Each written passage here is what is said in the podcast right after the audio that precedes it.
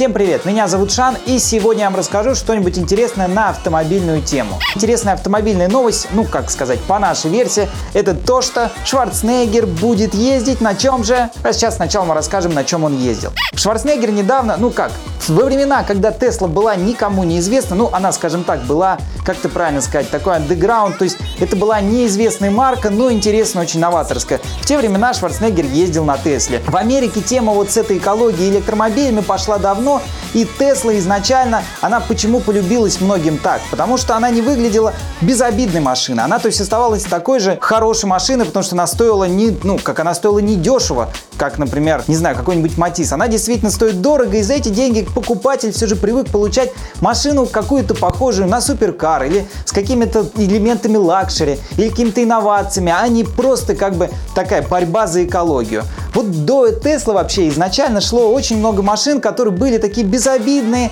такие, знаете, вот g например, я думаю, спасибо Топ Гиру, мы все теперь знаем, что есть такая марка g по крайней мере в Англии, вот она очень распространена в городе, там стоит, там, не знаю, на каждом бордюре. И вот Тесла пришла со своими машинами и начала вот этот продвигать такой, знаете, впервые сделала машину, которую не нужно купить, вот чтобы экология сохранилась, а которую хочется купить. Потому что она туда добавила гигантский экран, особенно в последней версии, если видите, там просто громаднейший экран мультимедийный, без которого сейчас, кстати, вот, ну, дома у вас есть, например, телефоны еще остались без мультимедийных экранов. А там это буквально у вас ноутбук, причем там вся фишка у Теслы, что у нее обновляется прошивка, то есть там могут даже какие-то новые функции добавляться. Ну, в общем, это такой, знаете, смартфон, это как бы Apple в мире, не знаю, кнопочных телефонов Nokia, то есть если лет 20-30 назад.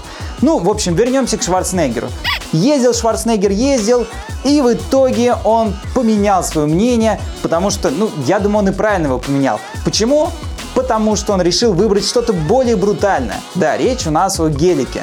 Он выбрал гелик, но не простой гелик. Он выбрал гелик, который опять же с какими-то там заморочками электрогелик, если можно так его назвать. Причем этот электрогелик был не из базы, он был с электрическими двигателями или еще чем-то. Он был переделан. Подобрали машину, которая больше подходит ему под образ. Я думаю, Терминатор действительно должен ездить на машине какой-нибудь типа гелика, потому что если кто-то помнит те времена, вот первых Терминаторов, когда Шварценеггер еще, знаете, такая фотография по всему интернету гуляла, где он ездил на Хаммере, причем не третьем вот этом малюсеньком, а каком-то втором или даже первом, в общем, гигантская машина. И вот Шварценеггер получил достойную машину со всеми вот этими заморочками о экономии, как не экономии, а о сбережении окружающей среды, но при этом выглядит она теперь подобающе. В общем, у нас появился новый образ Шварценеггера. Теперь Шварценеггер не на Хаммере, не на какой-то Тесле, не на каком-нибудь Приусе. У нас Шварценеггер снова становится брутальным и ездит на гелике.